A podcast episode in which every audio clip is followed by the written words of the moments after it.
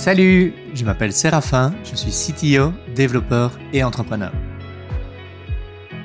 Dans ce podcast, je vous fais découvrir les parcours inspirants de francophones aux quatre coins du monde qui se sont reconvertis dans la tech. Quelle que soit leur nouvelle vie, je les interroge sur leur parcours. Pourquoi ont-ils choisi de changer de métier? Comment ont-elles fait? Qu'auraient-ils aimé savoir avant de se lancer? Regrettent-elles parfois leur choix? Si tu envisages une reconversion ou que tu as déjà fait le grand saut, ce podcast est fait pour toi.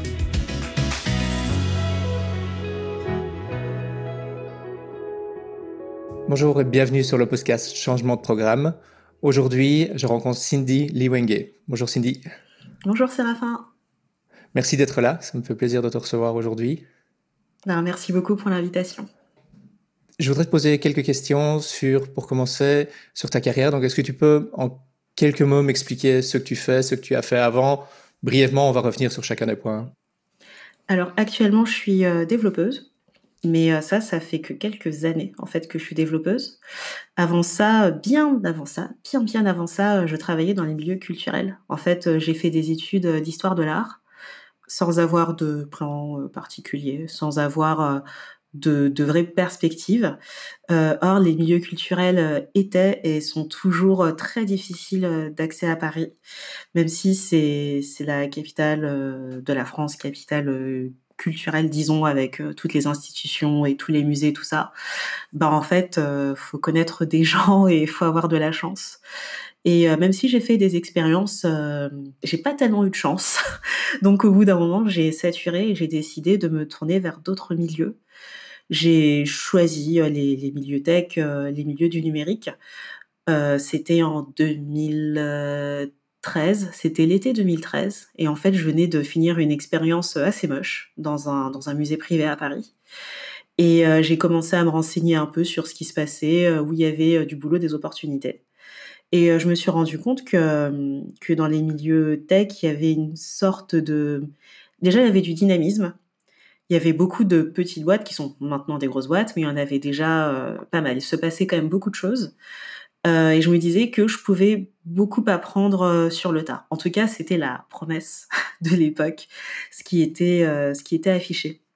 Et c'est comme ça que j'ai commencé à entrer chez Blablacar à l'époque. oui, c'était bien Blablacar, en tant que modératrice slash personne qui ouvre la porte à l'accueil. Euh, je ne pense pas que ce poste existe encore maintenant. en tout cas, à l'époque, il existait. Et euh, c'est comme ça, en fait, que j'ai euh, que je suis entrée dans ce milieu euh, par curiosité, euh, par instinct et en ayant envie d'apprendre. Après ça, je suis allée dans une petite boîte qui a coulé très très vite. C'était pas la meilleure des expériences.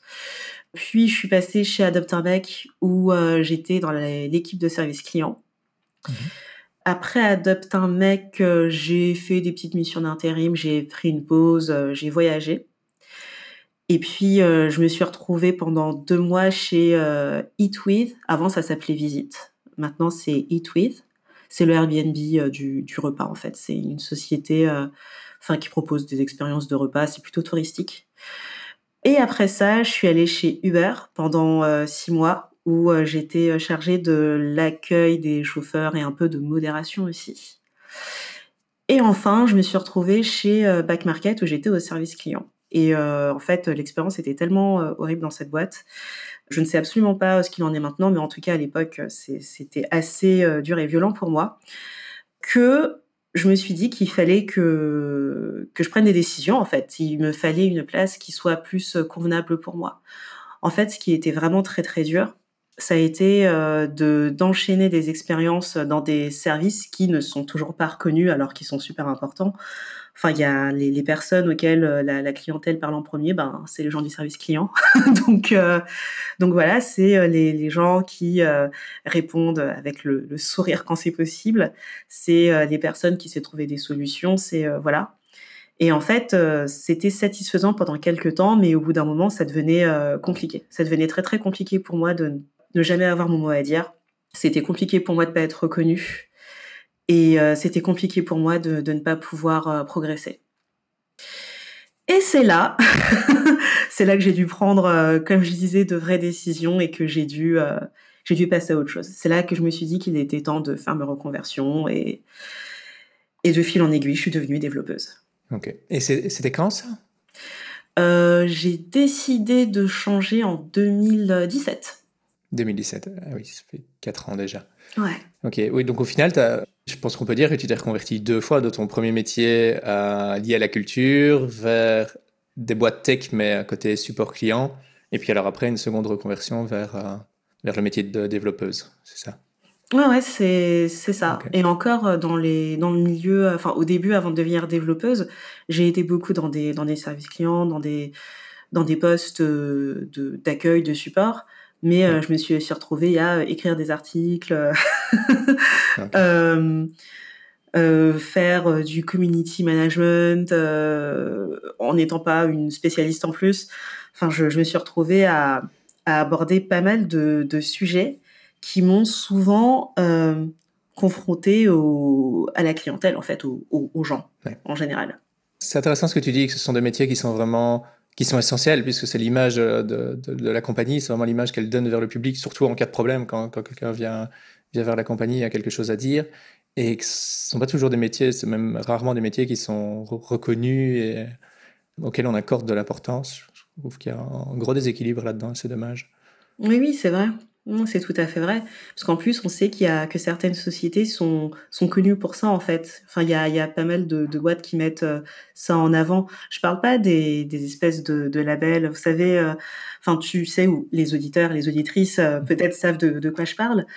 c'est parfois les publicités sur les des sociétés de, de téléphonie qui seraient premières sur le service client, par exemple. Euh, alors que ben, dans, dans, certains cas, ils ont très mauvaise réputation. Non, il y a des boîtes qui font vraiment des efforts euh, particuliers, qui se demandent est-ce que c'est mieux d'avoir un chatbot ou pas? Est-ce qu'on peut réorganiser le service? Est-ce que les différents niveaux qu'on a sont intéressants ou pas? Et surtout, est-ce qu'on arrive à, à, finir nos interactions de manière euh, plutôt satisfaisante ou pas? Mmh.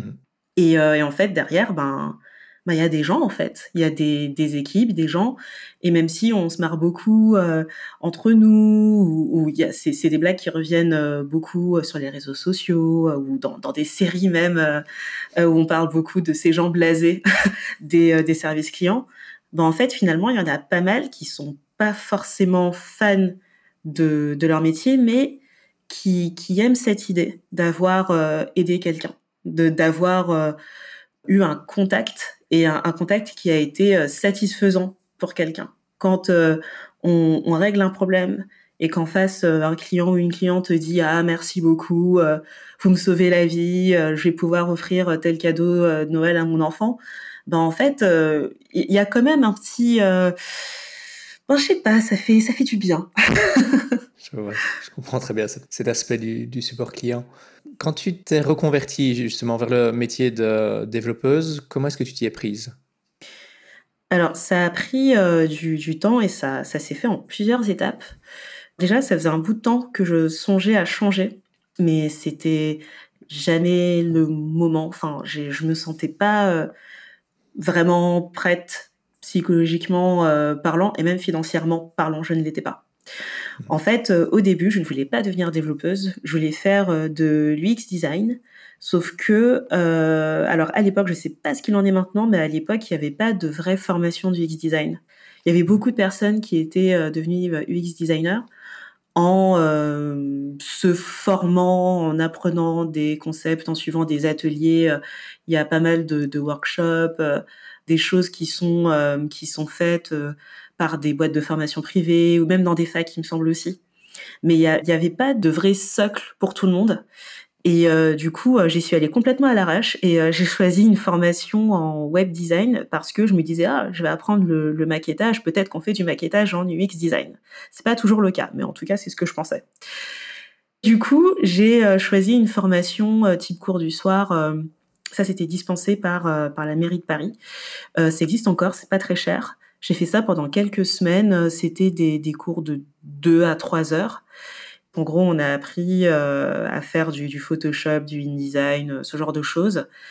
Et c'était horrible. J'avais vraiment horreur de ces trucs-là. En fait, à l'époque, il n'y avait pas genre Figma, des choses comme ça, qui sont beaucoup plus faciles à prendre en main. Peut-être que ça existait et qu'il y avait déjà des gens qui utilisaient à Paris, mais perso, j'en avais jamais entendu parler. En tout cas, dans cette formation, c'était Photoshop, InDesign, et je, enfin, j'ai, c'était vraiment compliqué à prendre en main. en revanche, vers la fin de la formation, on a fait de l'intégration, on a codé, et j'avais déjà un peu codé. Mais euh, là, en fait, je me suis dit, euh, waouh, je peux développer des, des projets, euh, je peux trouver des, des, solutions à des, des, problèmes, en fait. Je peux aider de cette manière-là. Et il y a eu toutes ces, toutes les questions de logique, en fait, m'ont beaucoup plu. Je me suis retrouvée là-dedans, alors que ça faisait hyper longtemps que que j'avais pas eu ces interrogations-là. Ça faisait hyper longtemps que j'avais pas réfléchi de cette façon. La dernière fois, c'était en terminale. Et quand j'ai décidé de me reconvertir, j'avais 29 ans. Donc de, 17 à, 29 ans, il y avait un, voilà, il y avait un monde. Et euh, voilà, du coup, j'ai commencé à chercher des formations. Je voulais faire une formation euh, courte, intensive. Ça me paraissait pas mal. Et euh, en fait, j'ai reçu des emails de, du coup, de l'agence pour rechercher un, boulot en France, Pôle emploi. Et en fait, ils font des partenariats avec des formations. Pas uniquement en développement, mais ils font beaucoup de partenariats avec des formations, des instituts privés et il proposait un programme qui était euh, plutôt, enfin qui était complètement pour un public féminin. Et en fait, le deal c'était, euh, ben vous passez les entretiens, les tests, vous pouvez accéder à telle formation, vous entrerez dans une promotion avec uniquement euh, des femmes, ben cisgenres à l'époque, disons-le, qui s'appelle Paris Code L Code. Mhm. Et en fait, grosso modo, c'était ça le deal. Et en, en échange, il était facile de débloquer des fonds. Donc en fait, pour expliquer un peu plus clairement, quand on travaille en France, on, cotise, donc on travaille, on travaille, on reçoit un salaire, et puis euh, il y a une partie de cet argent qui arrive dans une sorte de caisse, en fait. Et, euh, et une partie de cet argent, ça va servir à la formation. Et en fait, tout le monde, en gros, a droit à la formation, sauf que faut répondre à certains critères pour avoir, enfin, pour pouvoir toucher cet argent ou pour pouvoir l'utiliser. Et en fait, moi, je réunissais tous les critères. C'est-à-dire que j'avais l'âge qu'il fallait à l'époque. Euh, j'étais une femme cisgenre. J'habitais, euh, j'habitais à Paris.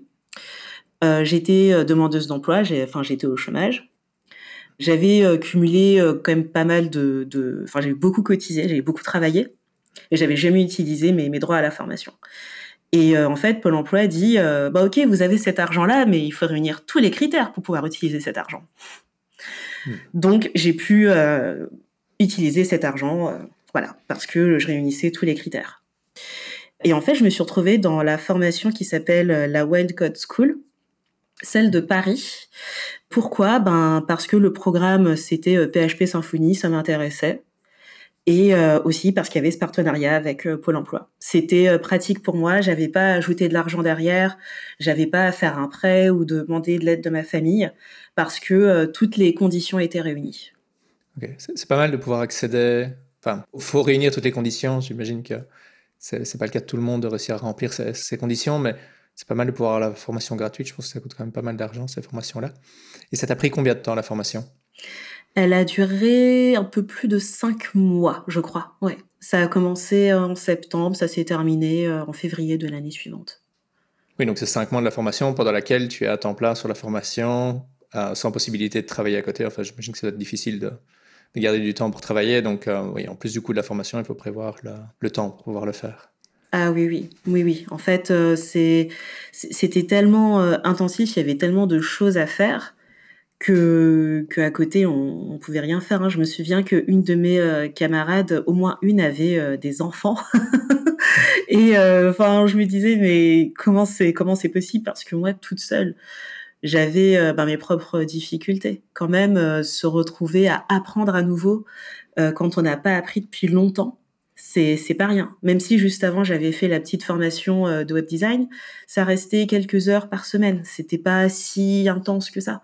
Alors que là, je me suis retrouvée à arriver euh, un jour et puis euh, on m'a balancé en pleine figure HTML, euh, CSS, le responsive et puis d'un seul coup on me disait est-ce que tu connais PHP et puis d'un seul coup on a parlé de paradigme de programmation etc etc et les choses se sont se sont enchaînées. On passait d'un sujet à un autre et puis encore à un autre. Et à un moment je me suis dit il faut que je travaille plus Du coup, je me suis mise à travailler plus, mais je travaillais mal parce que je voulais absolument tout comprendre tout de suite. J'étais encore comme, une écolière, en fait je me disais, euh, il faut que euh, j'ai 10 sur 10, alors qu'il n'y avait pas du tout de, notes, hein, et que et qu'en fait, chaque personne travaillait pour elle-même.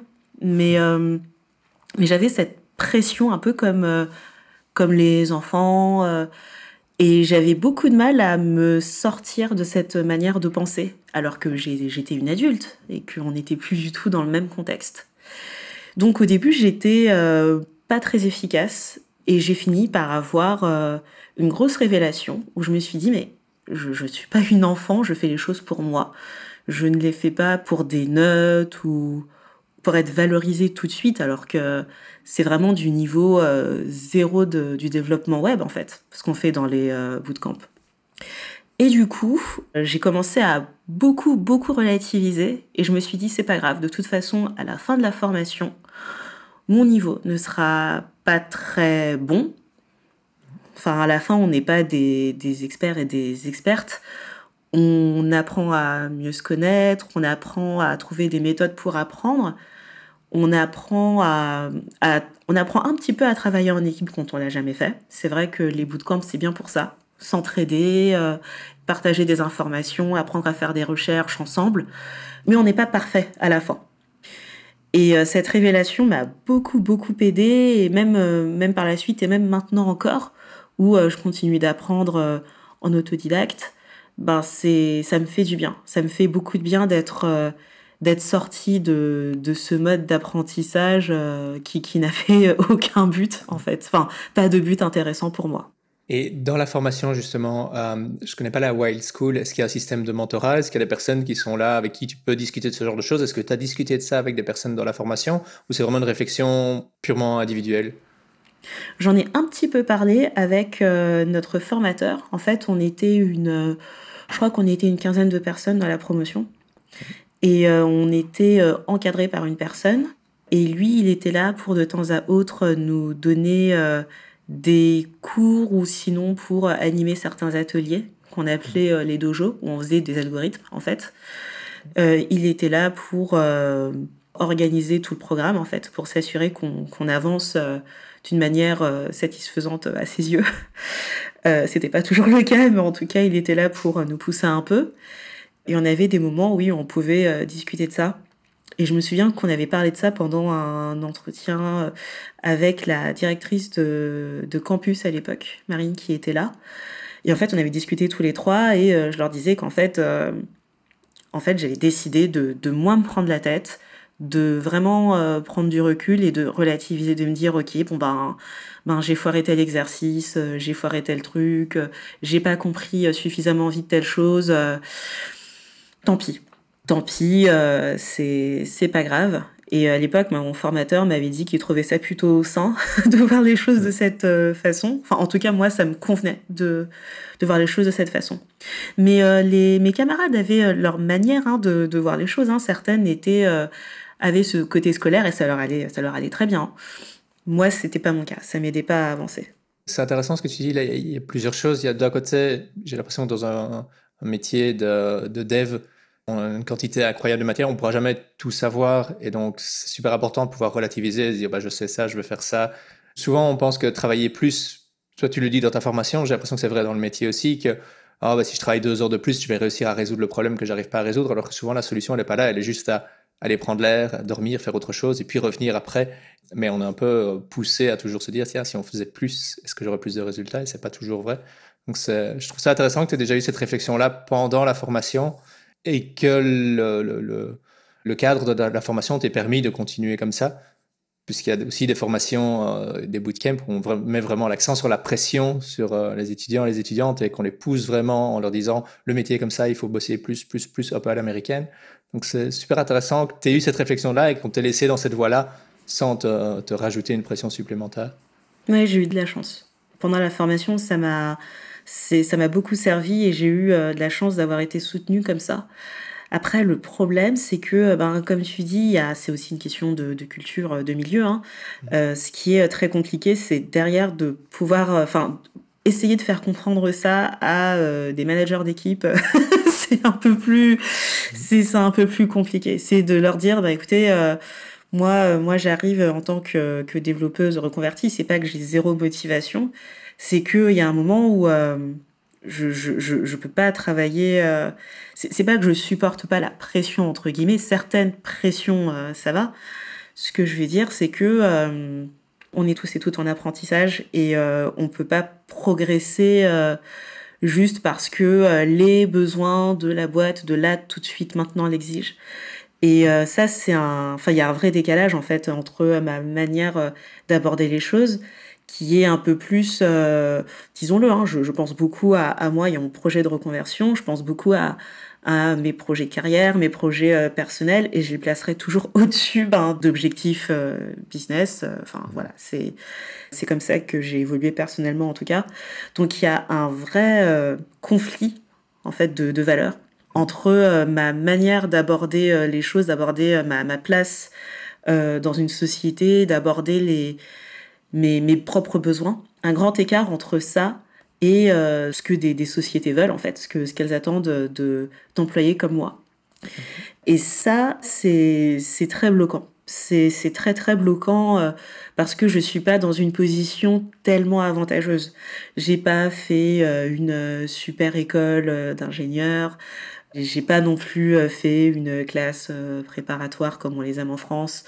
Voilà, j'ai pas tout ce truc là et puis, puis je suis une femme, etc., etc. Donc je je peux pas imposer des choses en fait. Je peux pas dire euh, bon quand même vous voulez pas un peu vous adapter à moi, c'est pas possible. Donc euh, donc c'est pas facile pour moi en tout cas de trouver ma place. Là-dessus de toute manière euh, je ne veux pas faire de compromis en tout cas en ce qui concerne mes besoins et, et mes besoins en tant que développeuse reconvertie. C'est pas mal sain dit comme ça et pas mal malsain de l'opposé d'essayer d'imposer des rythmes et des des objectifs euh, irréalisables. Tu disais que tu es en situation de désavantage parce que tu n'as pas fait une grande école, une grande prépa.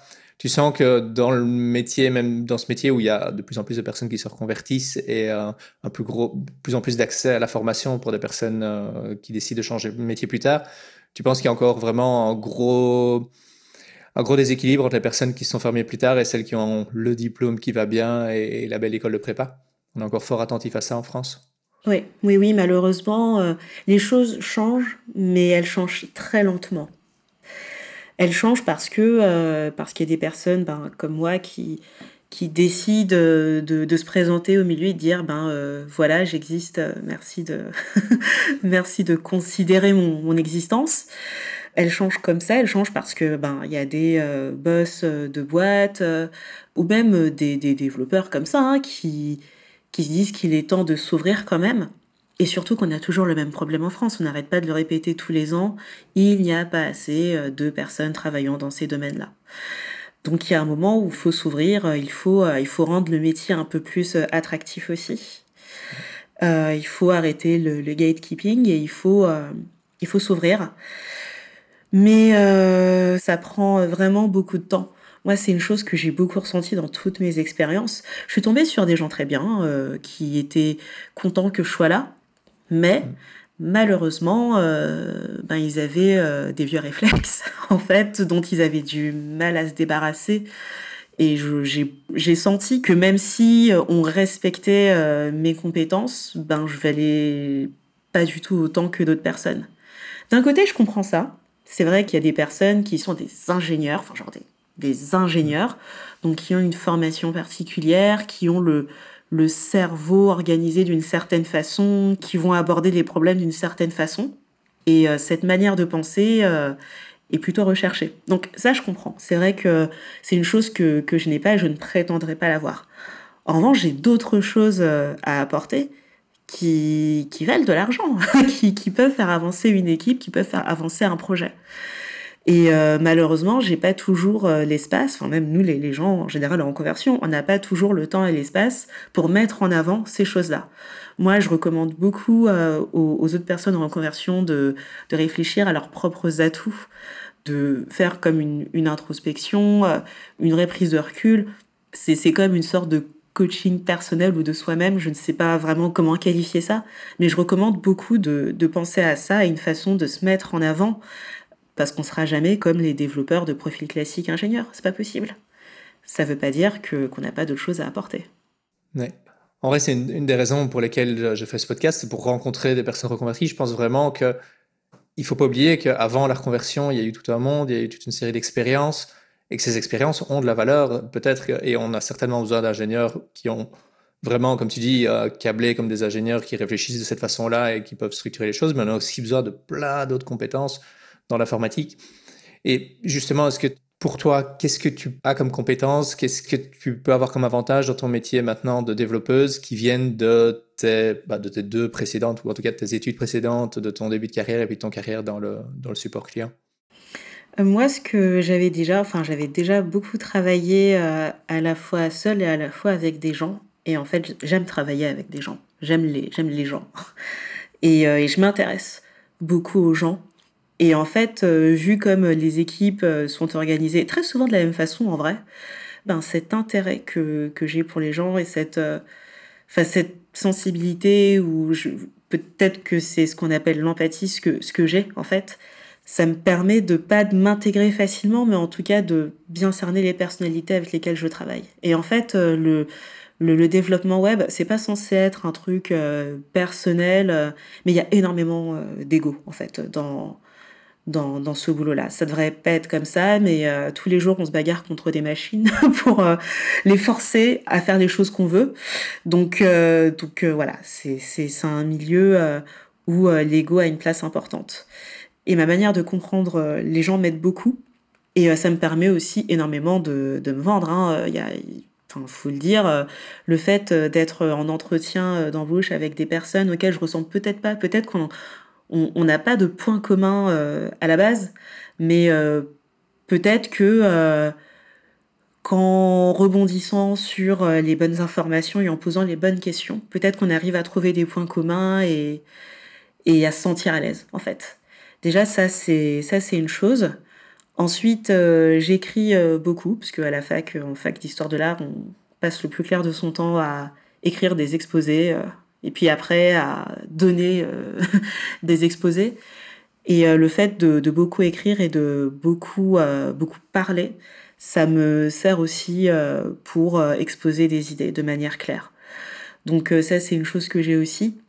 Ensuite, la logique, c'est pas une chose qui, enfin, c'est une chose qui est innée chez personne, mais en tout cas, pour ma part, moi, c'est une chose que j'ai travaillée et je pense que c'est important de mettre ça en avant quand on travaille là-dessus, parce que ça permet de se débloquer. Voilà, il y a des gens qui ont des, esprits logiques, euh, enfin qui voilà, qui ont l'habitude de, de, se débloquer de cette façon. Moi pas, mais en tout cas c'est une chose sur laquelle euh, sur laquelle je travaille et j'aime mettre ça en avant. Le fait que euh, ben voilà, j'avais des faiblesses là-dessus, ben, ben j'ai travaillé là-dessus et je peux progresser là-dessus. Donc il y a de ça. Il y a sans doute euh, d'autres choses que je peux mettre en avant, mais en tout cas, je parle principalement euh, de ça et je sais que c'est des choses qui, euh, qui séduisent dans mon profil. C'est vrai que souvent on dit que le problème avec ces devs qui sortent d'une école d'ingé et puis qui, qui travaillent là-dedans toute leur vie, qu'on a un problème que pour évoluer, il faut qu'ils apprennent à communiquer, à exprimer clairement leurs idées, à avoir de l'empathie, tous des skills qu'on n'apprend forcément pas en école en école d'AG. Et puis toi, tu viens avec déjà ces skills-là parce que c'est qui tu es, c'est ce que tu as appris avant, et tu viens avec ces skills-là sur la table. C'est euh, bien que tu puisses, enfin que tu en sois consciente et euh, tu puisses le mettre sur la table dès le début, et puis euh, et puis tu le dises là maintenant, et que j'espère beaucoup d'autres personnes vont l'entendre et, et, se rendre compte que c'est vraiment important et qu'il faut pas rester derrière. Je sors d'une école de, en reconversion, je sors d'une école de quelques mois, donc j'ai pas beaucoup de skills. Peut-être, au niveau dev, certainement beaucoup moins de compétences que quelqu'un qui a fait une école d'ingé, mais ces autres compétences sont tout aussi importantes. Dans une équipe, on a besoin de personnes qui savent communiquer, d'être un peu le lien, et puis comprendre les utilisateurs, euh, les utilisatrices euh, qui vont utiliser la plateforme, c'est super important aussi.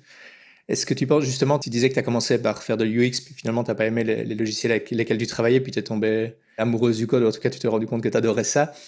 Est-ce que tu penses que justement ce côté empathique t'a poussé un peu vers l'UX au début? Est-ce que maintenant c'est toujours quelque chose qui t'intéresse? Est-ce que dans ton activité de développeuse, tu penches toujours vers, vers l'UX et plus les interfaces ou tu as complètement changé? Parce que tu as dit que tu fait du PHP aussi, donc tu en es où maintenant par rapport à tout ça? Ben en fait, c'est vrai que c'est mon empathie qui, m'a poussé vers l'UX. les, les, lectures que j'ai faites m'ont beaucoup plu. Les, cas, d'études, en fait, m'ont beaucoup plu. Je me suis dit, oh là là, c'est génial, euh, on peut interagir avec des gens et puis euh, imaginer euh, des, choses pour eux, des interfaces, etc. Et j'ai trouvé ça hyper séduisant. Et c'est vrai que par la suite, même si je, me suis tournée vers le développement back-end, j'y ai pensé. C'est vrai que j'ai repensé à l'UX et je me disais, oh là là, peut-être que ce serait une meilleure place pour toi. Mais euh, en fait, j'ai fini par, euh, par comprendre que euh, la, la, pratique du développement, c'est quelque chose de super humain. Au début, c'était pas comme ça qu'on l'avait vendu. C'est vrai qu'on imagine beaucoup, bah, comme tu disais, hein, des, des, professionnels qui ne communiquent pas trop. Qui, qui sont très concentrés hein, sur, sur leurs tâches, qui, voilà, qui essaient de, de faire au mieux, mais qui, qui sont isolés, comme dans une bulle à l'écart euh, de, toutes les problématiques euh, métiers euh, gérées par les gens du produit, par les gens du design, par exemple. Mais en fait, plus j'avance, et plus je me rends compte d'une part de la responsabilité du, d'un développeur, d'une développeuse dans une équipe, ça va bien plus loin que, que d'interpréter des, des règles métiers. En fait, il y a aussi des questions de, compréhension, il y a aussi de choix beaucoup euh, de choix d'interprétation. J'ai euh, commencé à beaucoup m'intéresser à la culture euh, du software craftsmanship. Et en fait, plus le temps passait plus je m'en suis éloignée parce que je n'ai pas trouvé ça, même s'il y, y, a énormément de, de, méthodes, beaucoup de réflexions hyper intéressantes, des choses qui m'ont rendu meilleure là-dedans. Bah en fait, sur le plan philosophique, disons, euh, j'ai pas trouvé que ça faisait de moi une, meilleure personne, disons, une, meilleure développeuse, euh, une meilleure développeuse qui travaille avec des gens et pour des gens. Là, je, trouve de plus en plus euh, ma, ma, place euh, importante et intéressante. L'une des premières choses auxquelles j'ai pensé au début de la crise du Covid, ça a été comment est-ce que je peux aider des gens? Ça a été comment est-ce que je peux faire pour aider, par exemple, des gens qui ont des euh, commerces, euh, mais qui n'ont pas de site internet euh, ou de boutique en ligne pour leur commerce. Et j'ai pensé à ça immédiatement. quand j'ai discuté avec une journaliste d'ailleurs pour, pour un autre podcast, un podcast pour Welcome to the Jungle, quand on a discuté des questions de diversité et d'inclusion, ben on a beaucoup discuté de, de l'interprétation du coup de, des règles, l'interprétation du monde et euh, qu'est-ce que ça donne euh, dans une base de données, qu'est-ce que ça peut euh, donner dans la vraie vie, et qu'est-ce que ça donne aussi en termes de culture d'équipe. Voilà, il y a tout plein de, couches, de, questionnements, de tout plein de choses, tout plein de questions autour de, la discipline du développement web. Et c'est ce qui fait que je m'y sens de plus en plus à l'aise.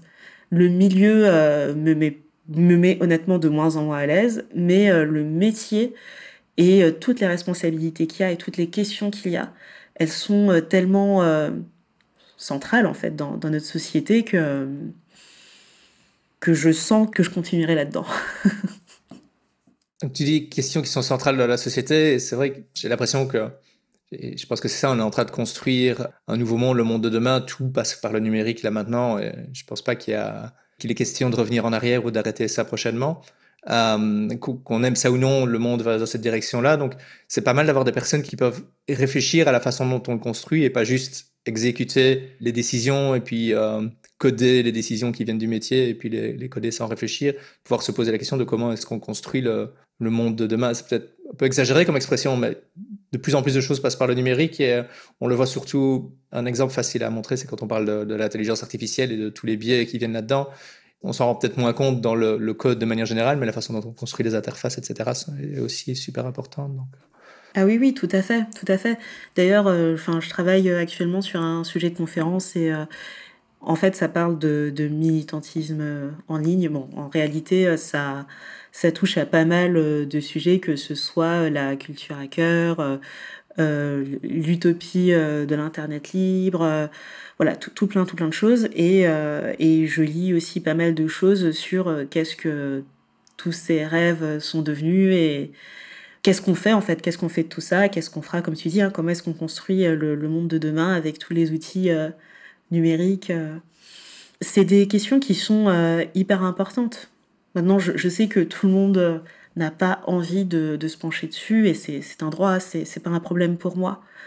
Mais en tout cas, moi, j'ai choisi de vraiment euh, m'engager, en fait, et euh, de vraiment m'intéresser à ces choses-là, et euh, de me servir de mes compétences et de ma compréhension de la programmation pour rendre le monde meilleur, à mon échelle. Quand tu parlais du fait que tu te sens de moins en moins à l'aise dans le métier et dans cette culture de, de l'environnement, enfin, autour du développement, est-ce que hum, dans tes expériences professionnelles, tu as travaillé dans des grosses entreprises, des petites entreprises, des moyennes entreprises, et où est-ce que tu te sens le plus, le moins à l'aise? Est-ce qu'il y a une différence dans les différents types d'entreprises dans lesquelles tu as pu travailler? Oui, moi je dirais que le, le, stade de développement euh, d'une société, mmh.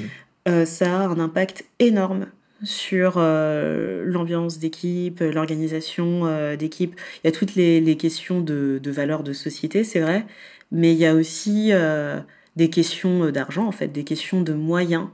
Euh, où est-ce qu'on en est? Est-ce qu'en ce moment tout va bien et du coup on peut avancer un petit peu à un rythme correct? Ou alors est-ce que c'est la fin des haricots Du coup il faut qu'on balance plein de fonctionnalités, il faut s'investir énormément et tout ça. Ça c'est super important. Ma première boîte en tant que développeuse c'était une petite petite boîte et euh, c'était pas une boîte qui avait euh, énormément de moyens.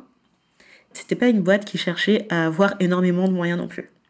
Il n'y avait pas de euh, grosses problématiques de croissance. C'était pas, c'était pas le, point de nos discussions en fait. On, parlait de un petit peu, bien sûr, de comment faire en sorte de recruter un peu plus de personnes et de se faire connaître mieux. C'est normal. Enfin, on était une agence euh, et, voilà, quand, on fait du consulting, ben, on cherche à avoir une bonne réputation et avoir des clients cool et avoir de et pouvoir attirer des super profils dans une équipe normale. Mais euh, on se disait pas oh là là, il faut absolument qu'on devienne une énorme scène. C'est voilà, c'était pas pas du tout euh, le but. Et du coup, c'était confortable pour moi parce que j'avais pas au début une grosse pression de du chiffre, une grosse pression de la réussite on me disait pas oh là là euh, faut absolument que tu finisses ça demain euh, ou euh, hier enfin on n'était pas du tout dans ce genre de, de discussion du tout. Moi j'étais là parce que mes collègues croyaient en moi et voyaient ce que je pouvais apporter. Donc voilà donc ça c'est les questions d'argent sont, sont importantes. Moi maintenant quand j'ai besoin de faire des recherches sur des boîtes ben euh, j'essaye de d'en savoir un peu plus euh, là-dessus. C'est pas toujours facile euh, de, de trouver ces informations-là, mais quand il s'agit de boîtes super connues, bon, les, informations sont faciles à, à, trouver sur Internet. Euh, mais voilà, ça c'est ça c'est super important. C'est une chose que, que je dis souvent d'ailleurs. C'est bon ben voilà, il y a des gens qui sont à l'aise dans des boîtes où chacun ramène son ordinateur. Et euh, il y en a d'autres qui détestent ça, voilà, qui voilà, qui n'aiment pas ça, qui veulent euh, euh, avoir un bureau, enfin quelque chose d'un peu plus confortable. chacun son truc, voilà. Mais en tout cas, pour moi, ça change beaucoup de choses. Ok, donc tu conseillerais d'aller regarder, de se renseigner sur une entreprise, de voir déjà sa santé financière vers où elle va avant de postuler dans un emploi? Et toi, tu le fais là maintenant, donc tu conseillerais de le faire aussi. Ouais, ouais, ouais, ouais, c'est plutôt pas mal. Hein. Une fois, j'étais dans une boîte, euh, collègue super cool. Finalement, euh, je suis partie pour aller ailleurs. Et en fait, quelques semaines plus tard, j'ai appris que c'était la fin de la boîte. donc, euh, donc bon, c'est bien de c'est bien de savoir. C'est bien de savoir, de, de faire sa petite enquête, de suivre son instinct aussi, parce que les choses ne sont pas toujours dites. Oui, c'est ça. C'est juste après avoir quitté la boîte que tu as appris que la boîte fermait. Si on imagine une gestion simple, les employés devraient pouvoir être au courant que ça va pas et que peut-être on va fermer un jour. Bah normalement, ouais. normalement, les, les gens euh, ont une idée de, de ce qui se passe. Euh.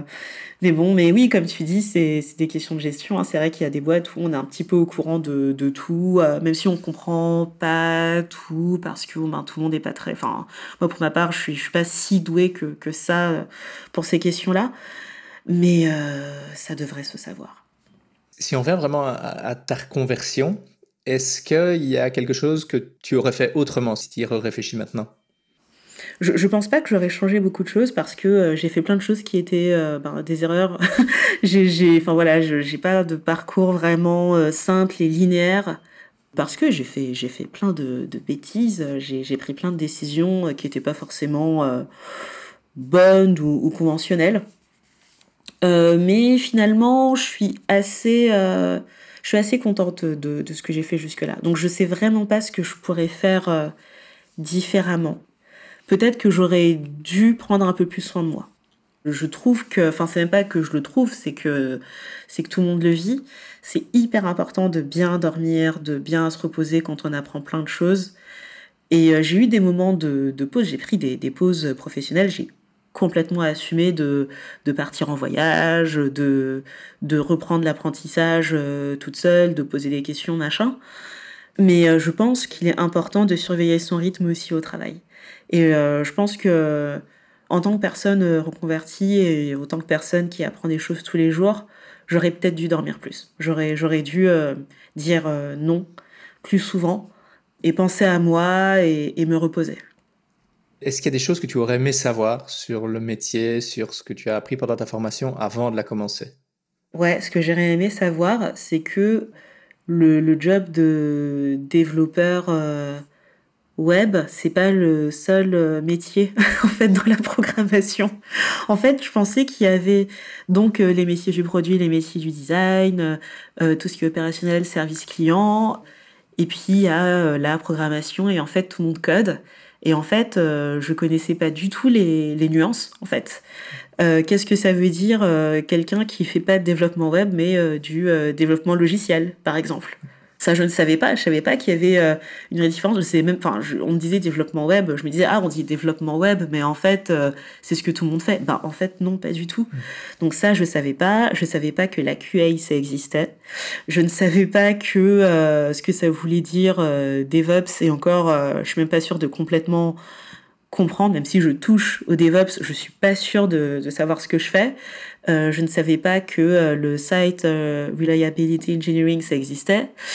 En fait, il y a, tout un monde de métiers, il y a tellement de choses, en fait. Et ça, je ne le savais pas. Et c'est pas des choses qui, sont, qui sont mises en avant, en fait. Hein. C'est pas des choses qu'on sait. Et j'aurais vraiment aimé le savoir parce que ça m'aurait peut-être permis de mieux me projeter par la suite. Parce que il euh, y, a, plein de, gens qui m'ont dit ah j'ai pas envie de faire euh, développeur toute ma vie. Et en fait moi je pensais que le seul moyen d'évoluer c'était d'être euh, lead développeur ou manager de développeur, VP engineering et tout ça. Alors qu'en fait il n'y a pas que le management, il y a plein d'autres domaines d'expertise. Donc ça j'aurais vraiment aimé que ce soit mis en avant par les formations. C'est vrai que les formations sont souvent orientées web dev. Et j'ai l'impression même souvent, non, ce que je veux dire n'est pas vrai parce que tu as fait du, PHP Symfony, donc plutôt du back-end.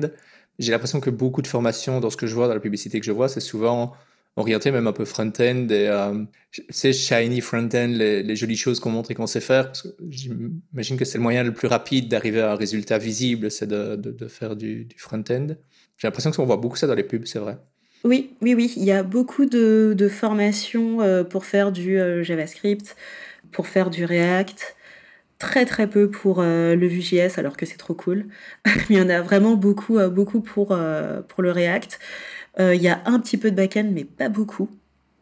Il n'y a pas beaucoup de Java. À une époque, il y avait beaucoup de, de formations Java. Là, il n'y en a pas des masses. C'est pas ce qui est le plus demandé dans les bootcamps. Et c'est vrai ce que tu dis, c'est vraiment les choses qu'on montre. C'est plus attirant il faut, voir les choses en face. Hein. Le métier de, de développeur, euh, tout le monde ne trouve pas ça attirant. Il y a plein de gens qui trouvent que, euh, encore, que c'est un truc de nerd ou de, de geek euh, isolé dans leur cave, dans le noir. Il y a encore beaucoup de personnes qui considèrent ça, et même des personnes qui commencent les formations, qui ont peur de, d'être un peu euh, stigmatisés euh, en tant que, que développeurs, hein, qui, qui ont du mal à avoir le côté attractif du métier. Du coup, il vaut mieux mettre en avant des belles formations en disant, ben voilà, vous allez, euh, vous allez intégrer de belles interfaces et elles vont être dynamiques, vous allez faire un peu de base de données, ça va être cool, un peu de GraphQL, tout ça. C'est beaucoup mieux de mettre ça en avant plutôt que de dire, ouais ben salut, vous allez faire du PHP, regardez-moi ce langage et apprenez à imaginer des bases de données. quitte à choisir, je pense que beaucoup de personnes se disent allez, je vais faire une belle interface. En plus, c'est un truc que je peux montrer. Moi, quand je parle de mon boulot à ma famille, ben je peux.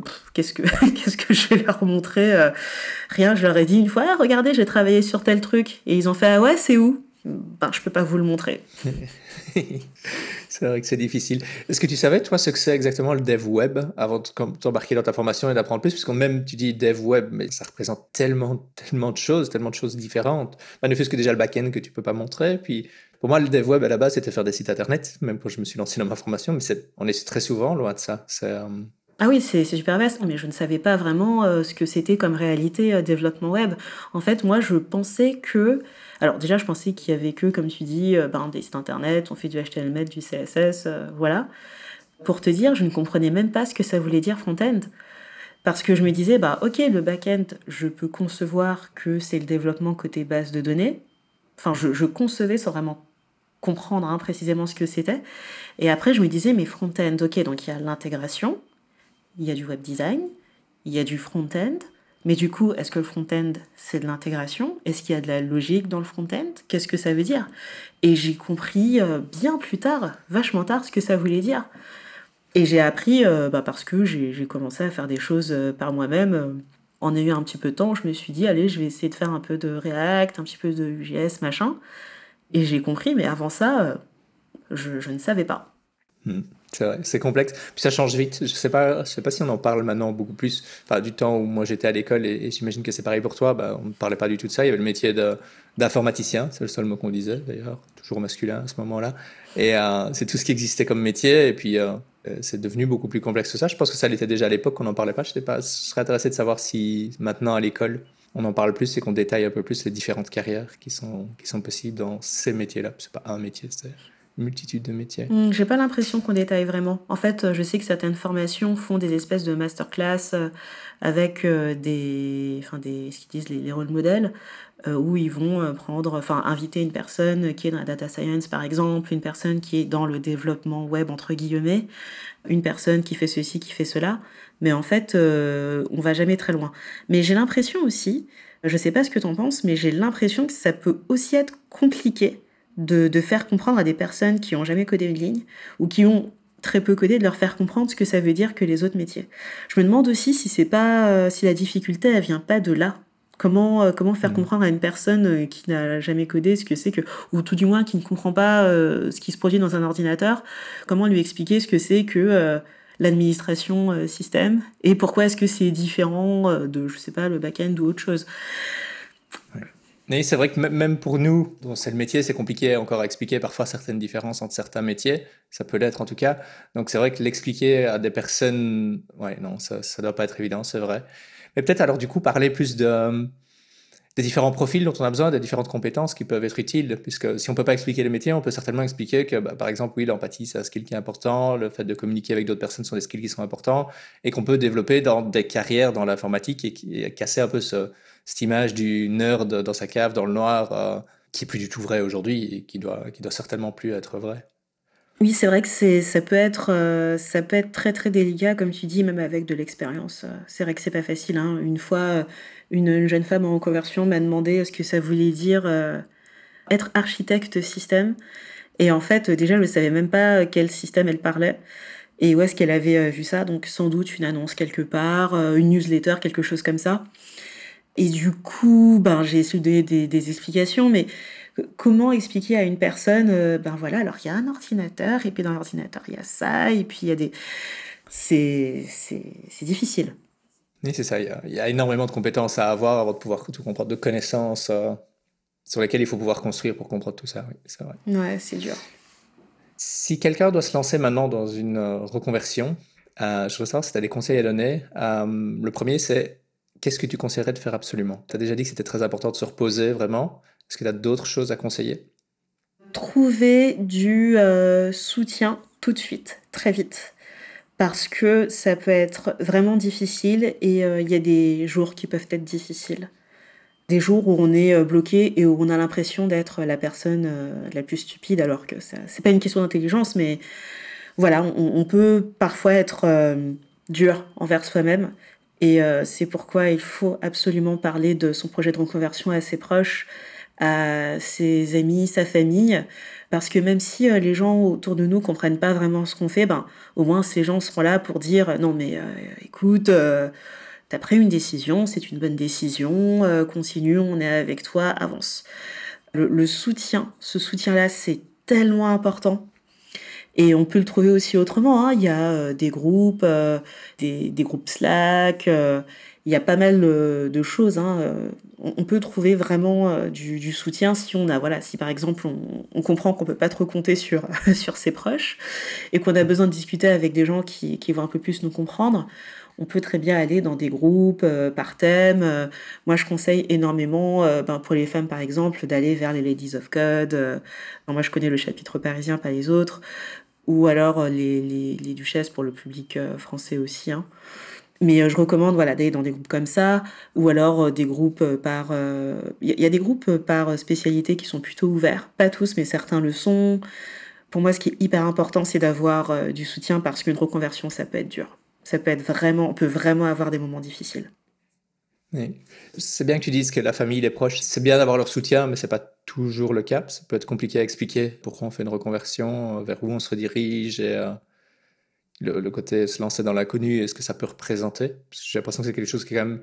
On parlait pas beaucoup de reconversion il y a, il y a, il y a 10, 15, 20 ans, et certainement pas dans la génération de nos parents, donc ça devait être beaucoup plus... Euh, ça, doit être parfois plus compliqué à comprendre pour, euh, pour la famille. Donc c'est bien d'avoir des communautés, effectivement. Dans les communautés, est-ce que tu as un conseil sur euh, comment identifier? Donc tu viens d'en citer quelques-unes, mais si on pas dans une catégorie, par exemple, moi je suis un homme, je ne vais pas pouvoir euh, utiliser ces communautés-là. Est-ce que tu as un conseil sur comment identifier une communauté qui sera vraiment bienveillante, qui sera utile, et comment identifier une, bonne communauté au final pour euh, l'apprentissage? Si on passe par une communauté qui se réunit sur Slack, il y a un truc qui est très très simple, c'est euh, regarder les noms des discussions en fait. Euh, parce qu'il y a des Slack où ils ont des... Enfin, il y a évidemment des discussions techniques, des gens qui se donnent des conseils, un petit peu d'entraide, un petit peu de veille technologique. Mais euh, il y a aussi parfois des, des channels de soutien où des gens peuvent dire, par exemple, aujourd'hui Enfin, je suis tombée en vélo, euh, je suis pas content, je me suis fait un bobo. Et ça peut paraître euh, un peu trivial, mais, mais voilà, parfois la vie est pas cool, parfois la vie est difficile, parfois la reconversion est difficile, parfois le boulot est difficile. Et il y a de plus en plus euh, de, de communautés qui assument de parler de ces choses-là, de santé mentale, de bien-être, de, de voilà. Pour moi, c'est ça qui est super important, c'est de savoir si ce genre de discussion est possible. Sinon, euh, quand c'est pas possible, euh, enfin si ça n'existe pas, faut faut croire que ben voilà, soit c'est en discussion parce que ça arrive aussi. Hein, je, enfin j'ai parlé il y a pas très longtemps avec quelqu'un qui qui a la tête d'une communauté et qui m'a dit qu'il avait envie de mettre en avant certains sujets, mais qu'il n'avait pas l'impression que tout le monde était prêt à euh, aborder ces sujets-là ou à s'ouvrir en fait, ne serait-ce mm. s'ouvrir et permettre aux gens de juste de se soutenir. Super intéressant, je n'aurais jamais pensé à ça de ce côté-là, mais ça fait tout à fait sens maintenant que tu le dis. Est-ce qu'il y a des choses que tu conseillerais d'éviter à une personne qui se lance dans sa reconversion maintenant? Des pièges à éviter ou peu importe? Euh, Oui, oui, oui, oui. Le piège à éviter, l'un des, plus importants, c'est il ne faut pas imaginer que c'est plus facile pour quelqu'un d'autre. Euh, alors là, je, je parle d'expérience. Pendant ma formation, certaines personnes allaient super vite au début, puis après moins vite, et puis plus vite, et puis moins vite, et puis voilà. C'était pas euh, une progression euh, linéaire. Hein. En fait, c'est, enfin, on, représente souvent ça par un escalier, mais parfois c'était même pas un escalier. C'était, enfin, c'est, ça peut être très chaotique. En fait, on ne sait pas forcément dans quoi on s'aventure. On sait, voilà, on a du mal à, mesurer son niveau. Et en fait, euh, pour moi, il ne faut pas présumer du niveau de quelqu'un d'autre parce que c'est dur pour tout le monde. Et euh, quand on commence à se comparer à d'autres personnes, en fait, on se fait du mal et on perd du temps. Et euh, ça, c'est ça pour moi, ça vaut pour les personnes en conversion, comme pour les personnes qui ne le sont pas aussi. Hein. On est dans un milieu qui reste quand même assez compétitif. Parfois, il y a des gens qui pensent que sous prétexte que euh, machin euh, est dans telle boîte et a un très bon salaire, ça veut dire que il est, enfin, c'est un génie de la programmation qui n'a aucun problème, alors qu'en fait, le, métier est pas facile en, en soi. Faut, faut l'admettre, c'est pas un métier qui est facile tout le monde bloque à un moment ou à un autre, euh, tout le monde a ses difficultés. Euh, c'est comme ce que tu disais au début de la discussion. En fait, c'est un domaine qui est tellement vaste, personne ne sait tout et, Et, tout le monde, tout le monde galère, tout le monde peut avoir des difficultés. Donc pour moi, ça c'est super important, juste, juste se rappeler que c'est difficile pour tout le monde, quel que soit le niveau. Ça peut être difficile certains jours. Voilà. Et ça le sera encore pendant le métier, c'est pas juste pendant la formation, ça va être difficile toute la carrière. Et oui, malheureusement, euh, ben voilà, on est on est challengé euh, très souvent. Enfin, je, dis ça, je sais que c'est je sais que c'est pas facile. Je sais que c'est très très dur de prendre du recul euh, et de se mettre à la place de quelqu'un d'autre et se dire ah ben peut-être que c'est dur pour machin, peut-être que c'est difficile pour bidule. C'est c'est pas facile de d'accepter ça, mais mais pour moi ça donne de la force et ça permet d'avancer. Naturellement, on n'a pas encore tendance à trop montrer quand c'est dur pour nous. On a plutôt tendance à montrer, partager. si on regarde les réseaux sociaux, euh, les personnes qui, apprennent à coder, on a tendance à voir les succès. Euh, surtout si on regarde LinkedIn, on va voir les succès de tout le monde et, beaucoup plus rarement les, moments difficiles. Et euh, il y, en a, y en a pour tout le monde, même pour toutes ces personnes qui ne les montrent pas, c'est sûr. Mmh, c'est vrai, c'est tout à fait vrai ce que tu dis. C'est vrai que on met beaucoup en avant tout ce qu'on a réussi à faire. Oh, j'ai réussi le challenge numéro 1, j'ai réussi l'exercice euh, numéro 2, j'ai enfin compris euh, tel concept. Oui, c'est vrai que c'est ça qu'on met en avant, mais il euh, faut vraiment aussi assumer ces, erreurs et tous ces obstacles-là. C'est ce qui nous rend meilleurs aussi. Et aussi, c'est comme il n'y a pas très longtemps, j'ai voulu regarder mon, toute ma timeline sur Twitter, tous mes tweets. Et en fait, je voulais, enfin, je, voulais juste euh, voir si euh, j'avais pas raconté des trucs fous parce que parfois j'oublie ce que je raconte. Et en fait, euh, je me suis rendu compte à un moment qu'il y avait que des choses super positives. alors que ça se trouve à cette époque, j'étais au fond du trou. Hein. Peut-être qu'à cette époque, j'étais, j'étais pas bien. ça, ça, je, je, je ne m'en souviens pas. Mais en fait, ça veut dire que je projette cette image de moi, d'une personne qui est super positive, et puis tout est facile, et puis tout va bien. Alors que ce qui me fait de moi une, une développeuse qui a, à mon niveau d'expérience, a des choses euh, à vendre, c'est toutes les erreurs que j'ai pu faire tous les obstacles que j'ai pu rencontrer, tous les blocages que j'ai eus. Je me souviens qu'il y avait un exercice pendant ma formation, mais ça m'a pris genre un mois pour terminer cet exercice et pour le comprendre. Et c'était fondamental. En plus, c'était des un exercice sur les, euh, les bases de données relationnelles, mais je n'y comprenais absolument, je ne savais pas ce que je faisais. Ça m'a pris un mois. Et aujourd'hui, ben, j'ai plus les mêmes problèmes. Mais j'oublie pas euh, cet exercice-là parce que c'était, ça a été fondateur pour moi. Toute la peine que j'ai ressentie parce que j'arrivais pas à avancer. Mais au moment où j'ai enfin compris, où j'ai eu le déclic, oh, ça a été une telle euh, bouffée d'air, en fait. Ça a été tellement, tellement bien. Mais je, n'oublie pas les difficultés. J'essaie en tout cas de pas les oublier, de pas faire comme si, euh, comme si ça n'existait pas. Tu penses qu'on devrait tous et toutes en tant que professionnels disons, professionnel de l'informatique, pour, pour, être assez large, partager plus justement tous ces moments de doute, ces moments difficiles, ces erreurs, pour donner une vision un peu plus, plus juste du métier, de comment ça se passe et de ce qu'on fait réellement au quotidien. Oui, oui. Ah oui, complètement. Complètement, parce que euh, sinon, ça veut dire qu'on raconte n'importe quoi et qu'on vend n'importe quoi aux personnes qui rejoignent le milieu. Ça veut dire qu'on on, montre des paillettes euh, et, des beaux arcs-en-ciel, et, etc., et des licornes. et on fait croire à tout le monde que euh, tout est simple alors que ça ne l'est pas. Et en plus, si on prépare déjà psychologiquement les, les nouveaux arrivants et les nouvelles arrivantes, au moins, il n'y a pas trop de choc. C'est pas trop violent. C'est moins brutal, mmh. en fait.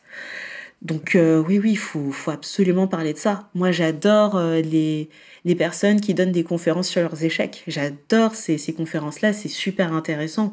Ça m'intéresse beaucoup plus de lire ça plutôt que des personnes qui disent euh, Waouh, vous avez vu les super performances qu'on fait dans mon équipe, on est géniaux. Bah, en fait, moi, ce que j'adore, c'est toute l'histoire, en fait. Toute l'histoire et toutes les, les idées qui n'ont pas fonctionné. Comment est-ce qu'on surmonte ces, ces problèmes-là. Euh, c'est passionnant et, et ça nous rend tellement plus humains, tellement plus humains, ça, ça nous rend tellement plus accessibles. Euh, c'est super important. C'est vraiment très très important. Quand, euh, quand je, je, fais des présentations sur mon parcours de reconversion, et il m'est arrivé d'en faire quelques-unes cette année, je mets mais immédiatement en avant tous les, enfin, les trucs nuls, les, trucs bidons, et, encore, je rentre même pas dans les détails parce que j'ai pas le temps de le faire, mais euh, je suis absolument pour, euh, pour parler de ces choses-là. Est-ce que tu aurais une ressource, une ou plusieurs ressources, des livres, sites web, événements, podcasts à conseiller pour des personnes qui se lancent dans leur reconversion? Alors, pour les personnes en reconversion, ce qui est très compliqué, c'est que, euh, en fait, j'ai tendance à donner euh, des trucs de veille technologique, mais en fait, ça sert à rien au début. En fait, ça n'apporte rien au début. Par la suite, c'est bien, mais au début, ça sert à rien. Moi, ce que je recommande beaucoup, c'est de faire des, algorithmes sur la plateforme euh, CodeWars. C'est génialissime. On peut suivre sa progression, on apprend à découvrir euh, des langages, et en plus, ben, ça a un côté un petit peu ludique. on a son, son, son propre pseudonyme, on, cherche, euh, enfin, on regarde un petit peu si nos potes ont fait la même chose que nous. Euh. moi, je, trouve que c'est une plateforme qui est pas hyper compétitive, même si on, franchit des niveaux. Et euh, enfin voilà, je la trouve plutôt saine. Donc voilà, moi je, moi je trouve que c'est hyper bien. Il m'arrive encore maintenant de faire des algorithmes. Quand j'y pense, il m'arrive de regarder et d'en faire aussi. Donc CodeWars, c'est trop trop bien quand on commence la programmation. Après, en termes de podcast, ben, j'en écoute pas des masses malheureusement dans, dans notre domaine. J'écoute des podcasts euh, musicaux et autres, mais euh, je n'écoute euh, malheureusement pas ou plus de, podcasts de veille technologique. J'écoutais à l'époque artisan développeur, mais voilà, ça c'est un truc qu'on écoute quand on est un peu, quand on s'interroge ou qu'on est un peu blasé, faut le dire. Il y en avait un qui était génial, qui n'existe plus, qui s'appelait Café Craft. Je crois qu'il y a eu au moins une saison. Pareil, hein, quand on commence tout juste, c'est peut-être pas passionnant, mais après, ça devient euh, plutôt intéressant.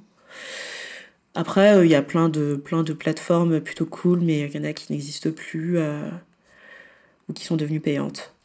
Voilà, je, recommanderais que, que Code Wars en vrai. ok. Oui, c'est vrai que les deux podcasts que tu cites sont pas mal orientés à craftsmanship. Et c'est vrai que quand tu débutes, c'est peut-être une façon de te mettre une, pression sur c'est bien de se dire qu'on veut faire du logiciel de qualité, mais peut-être commencer par euh, coder, voir si ça nous plaît, et se dépatouiller avec le début avant de vouloir faire des trucs. C'est vrai que. Mais ils sont, ils sont des bons podcasts. je, voudrais, ajouter une chose, un truc euh, que j'ai oublié du coup dans les recommandations. Ça va paraître évident. du coup, voilà. Ben, c'est d'aller sur la plateforme de Meetup. En fait, moi, j'ai euh, commencé à assister à des meet qui sont des, des événements souvent gratuits, avant en présentiel, maintenant souvent en distanciel avec euh, des euh, personnes de certaines communautés qui font des petites présentations. Euh, alors il y a beaucoup de professionnels qui font ça pour, enfin qui y vont pour la veille technologique. Mais moi, ça m'a permis de découvrir les gens avec lesquels je travaillerai. Avant de me lancer dans la formation, j'avais assisté à quelques meet-up par du X-Design, du coup. Il y en avait un à l'époque dont je me rappelle plus le nom, mais il était organisé par la société UX République. Et je comprenais pas hein, ce que les gens racontaient. Mais en tout cas, je, je me suis retrouvée avec euh, sans doute mes futurs euh, collègues, qui ne sont pas vraiment devenus mes, mes collègues immédiatement, mais en tout cas, ça m'a permis de, de voir un peu la, la, population que, que je côtoierais, de comprendre un petit peu euh, les codes. Parce qu'en fait, notre milieu est un milieu avec beaucoup de codes beaucoup, beaucoup de codes. Euh, euh, les gens vont euh, aux mêmes endroits, les gens vont dans les mêmes événements, on parle des mêmes choses. Enfin, on, a souvent des centres d'intérêt communs. Et les meet ça m'a permis de savoir si je pourrais être à l'aise dans une telle population ou pas. Tester l'aspect humain au final avec les personnes avant d'aller plus loin. Mhm, c'est tout à fait ça. C'est intéressant. Super, ben, merci beaucoup. On arrive à la fin de cet épisode. On a parlé de plein de choses super intéressantes. Est-ce que tu as un mot de la fin, quelque chose que tu voudrais dire pour terminer cet épisode? Euh, Ben euh, oui, hein, euh, du coup, à l'attention des personnes en reconversion, ben c'est votre choix, c'est votre parcours, c'est c'est un projet qui vous appartient. Donc surtout n'oubliez pas ça, n'oubliez pas que vous faites ça pour vous. C'est beaucoup de travail, ça peut être des sacrifices, ça peut être euh, des, disputes euh, conjugales, ça peut représenter beaucoup, euh, de choses, ça peut représenter beaucoup de changements. Donc n'oubliez pas, n'oubliez pas que vous faites ça pour vous. Le plus important, c'est vraiment d'aller au bout de votre projet et, et de transformer vos vies. Super. Cindy, merci beaucoup. À bientôt. À bientôt. Merci à Mélanie Gionnet pour les super nice visuels du podcast. Merci à Jérémy Collado de Wonderprod pour la production sonore et ses conseils sur la création du podcast. Et merci à Julie Gillet de la Fabrique des mots pour ses conseils en communication et promotion. Voilà, changement de programme, c'est fini pour aujourd'hui. J'espère que tu as aimé cet épisode. Si tu penses qu'il peut être utile à d'autres personnes, partage-le sur les réseaux sociaux et note-le sur ton application de podcast préférée. Ça m'aide énormément pour faire connaître le podcast. Si tu as des questions ou que tu veux me donner ton avis sur le podcast, ça se passe sur Instagram ou Twitter à cdp underscore podcast. Les liens et références cités dans l'épisode sont dans la description. À bientôt!